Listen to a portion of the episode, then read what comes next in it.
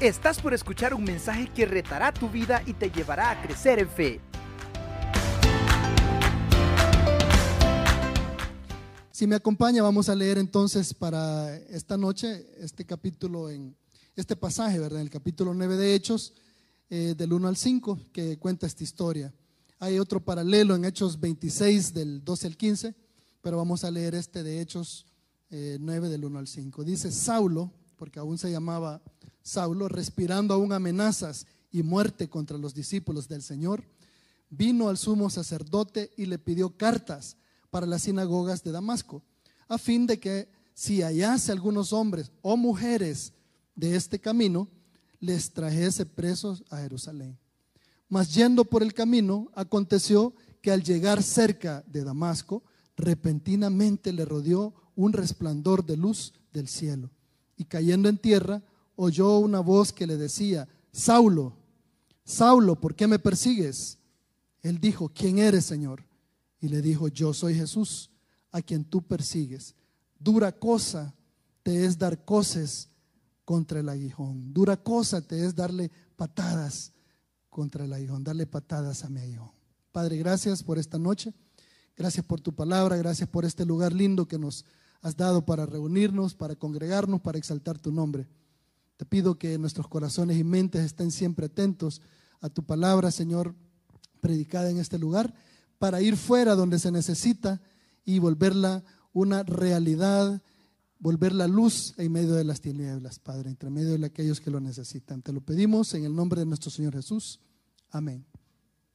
Tal como el apóstol Pablo o como este Saulo, ¿verdad? Nosotros nos hemos encontrado con el Señor no a través de esas experiencias de vida que los demás discípulos pues experimentaron y a través de la experiencia de ver su crucifixión, su resurrección, sino que al igual que el apóstol, nosotros hemos venido a encontrarnos con el Maestro posterior a ese evento tan importante. Eh, ese evento en el cual eh, hay, hay cosas que pueden estar sucediendo como en la vida de Saulo, que van en contra del bienestar nuestro, del bienestar de los demás y de las enseñanzas del resucitado, quien directamente buscó a Saulo para hacérselo ver y para ponerle otro nombre incluso. Y que nosotros pues de la misma manera también tenemos que eh, experimentar, ya que no vivimos junto a Él todos estos acontecimientos. Y esta noche pues vamos a hablar un poco de esto, sobre el servirle, sobre el dejar de perseguir, sobre el dejar de causar dolor a nosotros mismos y también a los demás. Eso es lo que Pablo tuvo que hacer, con lo cual él se vio confrontado en ese camino de Damasco y eh, donde el mismo Señor le dijo, deja de patear contra mi aguijón, de estarle dando patadas a esta vara. La versión eh, NBI del relato paralelo que les dije que está en Hechos 26, 14 dice, Saulo, Saulo, ¿por qué me persigues? ¿Qué sacas con darte cabezazos contra la pared? Dice. Una forma quizás un poco más inteligible de entenderlo este, de acuerdo a nuestro pensamiento hoy en día. Y eso me recuerda de un hermano y quizás algunos de ustedes también tengan o hayan tenido esa experiencia o alguien que ustedes conocen, No voy a decir su nombre ni que vive en New, Jersey tampoco, ¿verdad? Pero este mi hermano, cuando estaba pequeño, este, quizás eh, como Naomi, ¿verdad? Así se llama. Naomi. ¿Ah? Johanna y ella. Ok, tenía los nombres al revés ahí. Muy bien. Pero quizás cuando estaba como ella, y cuando lo regañaban en casa, él se enojaba y se iba al respaldo de su cama y empezaba a golpearlo con su cabeza. Estaba tan enojado que no le importaba causarse daño a sí mismo. Entonces esta versión de hecho 26 en la NBI nos lo explica de esa manera, para que entendamos un poco mejor eso de darle coces al aguijón. Y ya vamos a hablar más adelante. Pero veamos a qué se refiere entonces el enfoque este de dar patadas ¿verdad? Eso significa cosas de dar patadas al aguijón. Eh, en la palabra, en la Biblia, el aguijón, la espina, ¿verdad? O la aguijada, que es una, una vara con una punta este, de metal. Eh, según el diccionario bíblico evangélico, en el hebreo sek significa espina, astilla. En el griego kentron o también escolops, que significa picadura, aguijón o aguijada, ¿verdad? Que es este, esta vara con la que se, seguía los bueyes. Puede ser cualquier objeto punzante, como una espina, el aguijón de un insecto o una aguijada, o vara con púa o puya para dirigir al ganado. Eh, puede referirse al enemigo también, del creyente, ¿verdad? O del pueblo de Dios, en este caso que leemos aquí en números 33, 55, donde, donde le advierte al pueblo, si no expulsan a los habitantes de la tierra que les ha sido entregada, lo que se queden, los que se queden serán como astillas en sus ojos y espinas, ¿verdad? En sus costados. También es utilizado para hablar del pecado de la muerte. Primero a los Corintios 15, 56, 55 y 56 dice, el pecado es el aguijón que termina en muerte y la ley le da al pecado su poder. Esto generaba toda una conmoción en medio de los maestros de, Israel, ¿verdad? en medio de los escribas, los fariseos. Eh, también se refiere a un problema físico, escolops es en este caso, que es una espina o una astilla, y nos dice Pablo en 2 Corintios 12 eh, del 5b al 9a, les leo todo este pasaje, de mí no haré alarde, sino de mis debilidades. Sin embargo, no sería insensato si decidiera jactarme, porque estaría diciendo la verdad. Pero no lo hago, dice Pablo, para que nadie suponga que soy más de lo que aparento o de lo que digo, para evitar que me volviera presumido por estas sublimes revelaciones, hablando de todo aquello que le ha sido mostrado, ¿verdad? Fuera del cuerpo, dice en algún momento por ahí. Una espina me fue clavada en el cuerpo, es decir, un mensajero de Satanás, para que me atormentara. Tres veces le rogué al Señor que me la quitara, pero él me dijo, te basta con mi gracia, pues mi poder se perfecciona en la debilidad. En la versión inspirada dice, bástate mi gracia, ¿verdad? Eso le contestó el Señor. Y pues hay muchas opiniones al respecto. Eh, muchos hablan de tentaciones que él tenía, muchos hablan de algún pecado que no, a cual no se podía sobreponer, otros hablan de alguna enfermedad, tal vez de sus ojos, ¿verdad? Tal vez de algo que brotaba en su piel, de algo que le era muy doloroso. La palabra que mejor se ajusta a esta descripción de Pablo es espina algo le andaba espinando en su vida, este que pues él decía era para que él no se jactara de estas cosas. También puede ser la punta que tienen algunos insectos como la avispa, los escorpiones, con la cual pican e inoculan veneno. Se usa, por ejemplo, en Apocalipsis 9:10 para describir a las langostas, que dice ahí que tenían caras como humanos, ¿verdad? Y que muchos hoy en día este, lo quieren eh, asimilar a los helicópteros, a los Black Hawks o a qué sé yo más, ¿verdad? Pero, pero no, ¿verdad? Esta es otra, otra historia.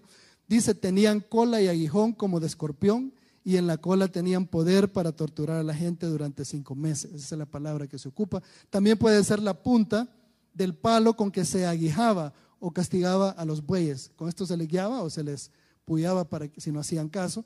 Y primera Samuel 13, 20, 21 explica algo de esto. Dice, todo Israel dependía de los filisteos para que les afilaran los arados, los asadones, las hachas y los hoces. Por un arado o un asadón cobraban 8 gramos de plata y 4 gramos por una horqueta o un hacha o por arreglar las aguijadas con las cuales pues trabajaban el ganado. Y quizás por eso en jueces 3.31 este Samgar, que es considerado uno de los, de los jueces menores, así como hay profetas mayores y menores hay jueces, ¿verdad? Principales. Y este que algunos pues lo consideran por esto, solo esto sale de él, pero a raíz de esto lo consideran, hijo de Anat, mató, dice, a 600 hombres de los filisteos con una aguijada de bueyes. Y él también salvó a Israel como su predecesor, que era uno de los jueces mayores.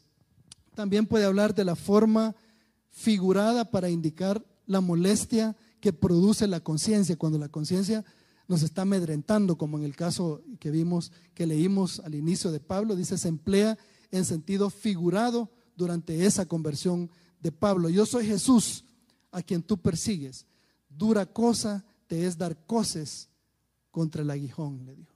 Esto también se ocupa en este sentido. Eh, hay, una, hay un aguijón también, hablando de la palabra y de estos términos, que no debería amedrentarnos. Y esto lo celebramos, como bien dije antes, este domingo pasado. La muerte no debería tener aguijón alguno para nosotros ya, para nosotros los creyentes. Eh, ya ha sido vencida, somos más que vencedores, ¿verdad? Dice la escritura ya en Romanos. En otras palabras, el temor de ella no debería ser lo que guíe nuestras vidas, lo que nos lleve a tomar decisiones o lo que nos lleve a cambiar planes o a hacer planes incluso. No debería ser lo que nos paralice a actuar o dejar de hacerlo en la vida. No, no este aguijón. Aquí nos dice Pablo en 1 Corintios 15 del 55 al 57. La muerte es devorada en victoria. Oh muerte, ¿dónde está tu victoria? Oh muerte, ¿dónde está tu aguijón? Pues el pecado es el aguijón que termina en muerte y la ley le da al pecado su poder, como leímos anteriormente. Pero gracias a Dios, Él nos da la victoria sobre el pecado y la muerte por medio de nuestro Señor Jesucristo. No deberíamos, al menos a ese aguijón, no deberíamos de temer ya. Comamos y bebamos, dice Pablo, si todas estas cosas no son así. Si los muertos no resucitan, si nuestro Señor no resucitó todo lo que estamos haciendo es pura mentira. Somos dignos de ser conmiserados si todo esto no es realidad. Pero la muerte perdió su aguijón, perdió su aguijada, perdió su filo, que es el pecado al ser limpiados de él en Cristo Jesús. El temor a morir, amados hermanos, no debe ser más. En Cristo debemos estar gozosos y confiados, pues Él es nuestra esperanza. Pero hay algo que sí debería de movernos y por lo cual estamos acá esta noche para conversar rápidamente y es y que debería guiar nuestras decisiones y acciones en la vida. Y es de este aguijón que hablábamos al principio con el cual sin saberlo se topó Pablo, Saulo y estaba dando patadas contra ese aguijón. Y es el aguijón del Señor. Es la vara de guía, de amor, esa vara de bendición. En nuestro crecimiento como discípulos del Señor es necesario dejarnos llevar, es necesario dejarnos formar, es necesario no luchar, no pelear, no contradecir aquello de lo cual nosotros sabemos que hemos recibido esperanza, que hemos recibido bendición. No luchar, no contraponernos a quien nos ha llamado, así como llamó a Saulo, para algo muy especial, para una misión muy especial. El profeta, pues, él lo expresa allá en Isaías 64.8 al decir, yo soy la arcilla, tú el alfarero, somos todos obras de tus manos. Yo soy el barro y tú eres el alfarero, le dice a su Dios. ¿Qué va a decirle el barro al alfarero? ¿O qué debería decirle si pudiera hablar nada? No tiene nada que decir. Solo estar ahí, estar dando vueltas y dejar que lo vaya transformando en algo lindísimo, ¿verdad? En una pieza de arte o en una vasija muy valiosa, muy funcional para lo que la está haciendo, para lo que la está formando. Debemos dejar que nos muestre también el camino. Lámpara, dice Salmo 119, 105, es tu palabra y lumbrera a mi camino. No podemos taparnos nuevamente los ojos. A Pablo simbólicamente este, le ocurrió esto, ¿verdad? No pudo ver y se tuvo que ir sin poder ver hasta que el Señor pues le devolviera la vista para que continuara con lo que tenía preparado para él. Porque el Señor quería que viera ahora, pero con sus ojos espirituales. Por eso muchos opinan que a partir de, ese evento, quizás él, ese era el problema que tenía, quizás ya no podía ver bien. Incluso por el hecho de que alguien más escribía por él como sea, queremos ver, tenemos que dejarnos alumbrar también, así como dice aquí el Señor que su palabra es lumbrera nuestro camino. Debemos dejar que nos muestre ese camino. Jesús nos dijo este, que Él era el camino, pero a veces, como nos suele pasar en la vida práctica, damos cosas contra el GPS, ¿sí o no? Contra Google Maps o contra el Waze ¿verdad? A veces no le queremos hacer caso porque nosotros ya conocemos la ruta. Mi esposa siempre me molesta y me dice, si ya conoces el camino de la casa al trabajo, ¿por qué pones la pelona? Dicen mis niños, ellos se imaginan que el güey es una mujer de computadora que no tiene pelo, no sé. ¿Y por qué pones la pelona de aquí al trabajo si ya conoces el camino? Porque le digo, a veces dice cuando hay algún accidente, ¿verdad? O cuando hay tráfico o con alguna razón. Pero ¿saben qué? A veces le doy patadas contra el GPS y no le hago caso. Y luego el aguijón de los buceros y del tráfico del accidente, ¿verdad? Me remacha recordándome, le hubieras hecho caso al Waze, ¿verdad? O al Google Maps. Entonces nos pasa así también a nosotros. Eh, pero Jesús nos dijo que Él era el camino, que Él era la verdad y que era qué? La vida. Y contra todas estas cosas, Pablo estaba dando patadas. Contra el camino, contra la verdad, contra la vida. Él pensaba que él tenía su propio camino y que era correcto. Por eso andaba siguiendo a todos estos que andaban diciendo la mentira, porque él tenía su propia verdad. Y él no estaba respetando esa vida por la cual había venido a dar la suya, nuestro Señor Jesús. Eso es lo que estaba haciendo Pablo cuando daba esos golpes al aguijón del Señor. Eh, muchas veces ya en la vida cotidiana damos también nosotros cosas contra nuestra fe, contra el aguijón del Maestro, contra su amor. Él murió por amor. Él vino a este mundo por amor. Pero muchas veces nosotros pateamos contra expresar ese amor de la manera que lo hizo. Y ya no se diga si fuéramos llamados a llevarlo hasta esa cruz. Entonces sí que patearíamos con todo. Iba a poner un video ahora que les pasé en unos grupos ayer, pero dije yo no, porque alguien quizás quizás el hermano de él le va a gustar, pero a él no le va a gustar, entonces ya no ando poniendo esos videos, ¿verdad? No, este, pero se lo voy a contar de qué se trata. Es una de esas procesiones que hacen las religiones a veces y alguien lo han puesto llevando el madero de Jesús, ¿verdad? Como el Cristo. Pero al parecer los actores que van atrás de él como que le van dando muy duro porque en determinado momento se enoja y empieza a tirarles patadas a ellos. Para... ese le estaba tirando patadas a lo que le estaban golpeando con ese aguijón. Pero a veces nosotros actuamos de esa manera, como que fuéramos un actor de Jesucristo hasta el momento donde perdemos la paciencia, lo cual el Señor no la perdió. Lo llevó hasta la cruz, no paró, no se ofendió y aguantó. Y nosotros damos cosas contra ese aguijón, damos patadas contra ese aguijón. Damos patadas a ese filoso timón. Es duro el timón que nos está queriendo guiar nuestra vida, que está queriendo mostrarnos el camino, pero lo pateamos aunque nos golpeemos, aunque nos saquemos sangre, aunque nos hagamos este moretes, lo golpeamos y lo hacemos desde cosas sencillas, como llorar, por ejemplo. No, yo no lloro, yo no soy sentimental, ¿verdad? Llore, por algo nos lo dio el Señor, es bueno llorar. A veces Él toca aquel núcleo, ¿verdad? De nuestros sentimientos con cosas que llegan como una realidad a nuestra vida.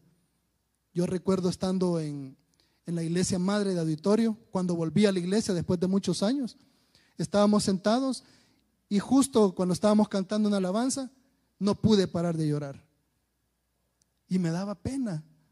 En, otros, en otras instancias o en otros momentos quizás yo lo hubiera controlado, me hubiera movido, pero justo ahí yo no podía.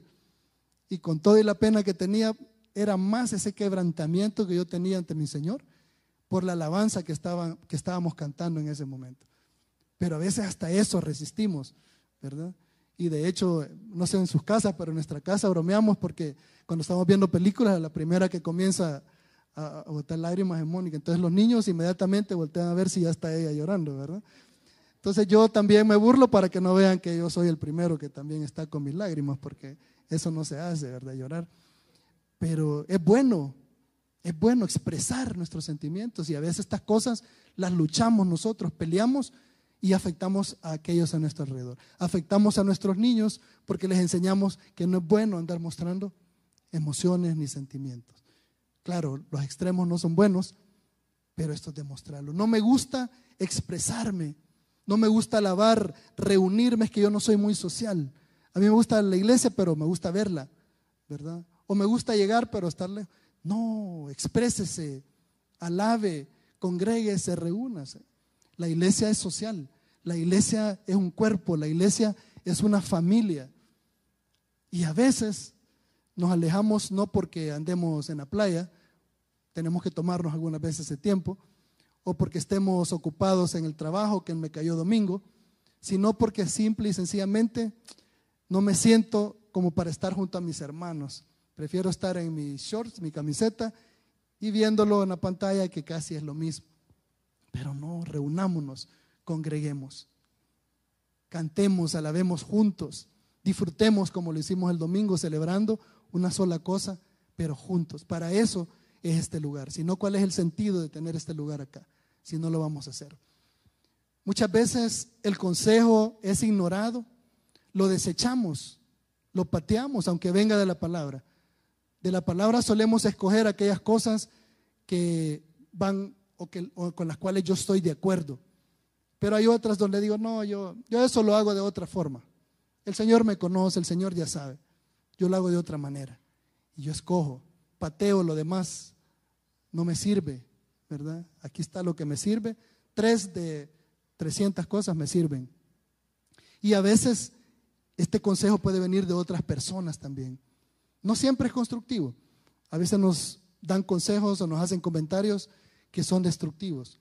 Pero la misma palabra dice que retengamos lo bueno y lo que no, lo desechamos. Pero tiene que haber, tiene que haber algo que yo tengo que analizar con respecto a mí, de todas las cosas que puedo recibir, de los consejos, de los comentarios con respecto a mi vida. Si no saben lo que estoy haciendo, estoy dando cosas contra la verdad, estoy pateando la verdad, porque no la quiero escuchar. Mi verdad es la que yo manejo y yo me comporto como yo quiero.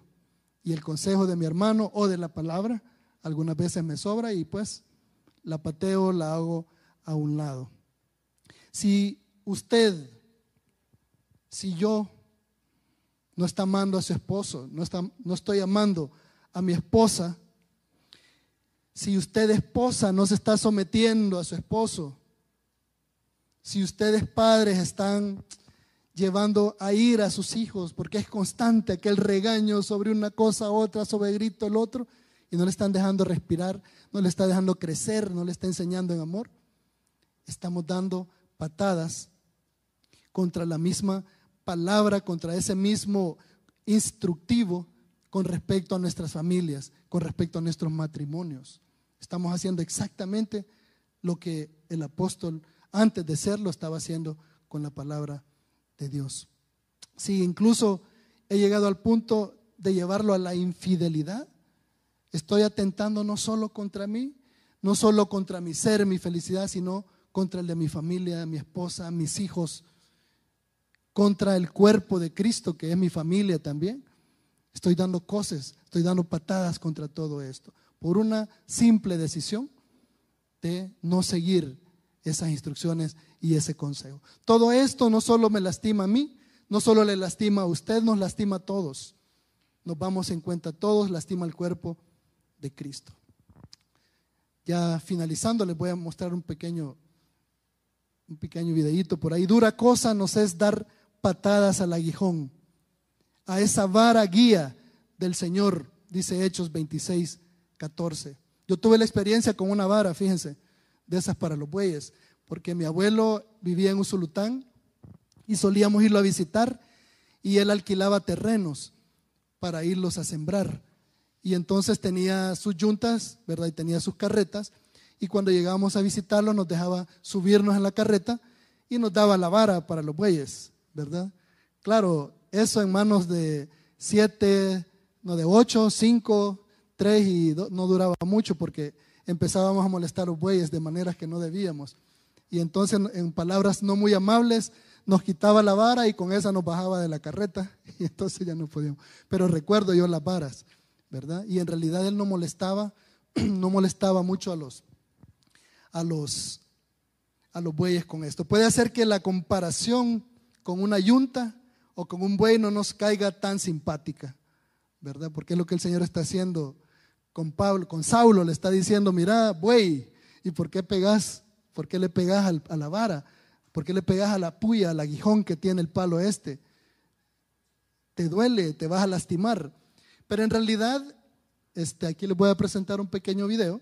El buey es un animal noble, le agrada trabajar siempre y cuando haya un nexo cercano con su amo, ¿verdad? Difícilmente y rara vez tienen que puyarlo. Miren esto, ven cómo son de obedientes los, los bueyes.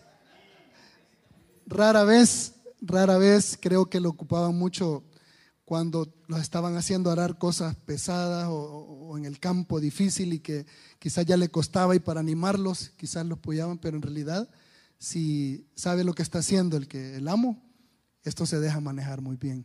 Y por ahí va la idea de Jesús. Él menciona el aguijón porque era una idea muy clara de la época, porque era algo que podían ver como él lo solía hacer en sus parábolas las personas podían ver claramente de su diario vivir estas cosas y era el ejemplo que ponía. Y finalizo con esto. Jesús nos dice en Mateo 11, el 29 al 30, llevad mi yugo sobre vosotros y aprended de mí, que soy manso y humilde de corazón. Dice que ese yugo no es pesado, no es difícil, y hallaréis descanso para vuestras almas, porque mi yugo es fácil y ligera mi carga. Seguirle no dar cosas contra ese aguijón, es también como Él ser manso y ser humilde. Eso es lo principal a lo que nos llama. Para que igual que estos animalitos que no están dando cosas contra ningún aguijón porque simple y sencillamente siguen a su amo, nosotros los podamos hacer. La guía y enseñanza del Señor en nuestra vida tiene el propósito de llevar esperanza y salvación no solo a la mía, sino a lo de los demás. Resistir esa guía me lastima, y lastima a los demás, a todos los que me rodean. Es como dar patadas contra ese filoso timón del que hablé, contra la religión que me guíe, o como tomar esto, intentar resistir a mano limpia esa espada de doble filo de la que también habla la escritura, que es la palabra de Dios. Imagínense agarrar una espada con doble filo y tratar de detener su avance con la mano. Es lo mismo que estar dando también golpes al aguijón. Dura cosa es lanzar patadas contra la vara del Señor. No luchemos, no resistamos, seamos mansos y humildes como Él, por nuestro bienestar y el de los demás. Y para animarlos en esto, solo les dejo con este pasaje para que entendamos y recordemos la razón de todo esto. Y el Dios de paz que resucitó de entre los muertos a Jesús nuestro Señor, el gran pastor de las ovejas, mediante la sangre del pacto eterno, os haga aptos en toda obra buena para hacer su voluntad, obrando Él en nosotros lo que es agradable delante de Él mediante Jesucristo, a quien sea la gloria por los siglos de los siglos. Amén. Está en Hebreos 13, versículo 20 al 21. De ese tipo de bueyes quiere que, seamos también nosotros y que no demos patadas.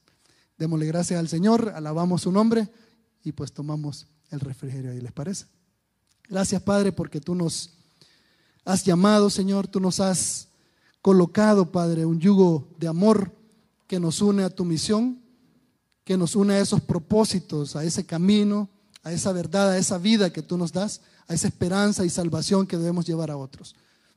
Que nuestro corazón, Señor, siempre esté el no dar cosas, el no dar patadas, Señor, contra esa vara de amor, contra esa vara amorosa que nos quiere guiar, que nos quiere mostrar lo que es bueno para mí y para todos los que me rodean, Señor. Te alabamos, te bendecimos y esta noche te damos las gracias por la oportunidad de volver a reflexionar en esto, Padre.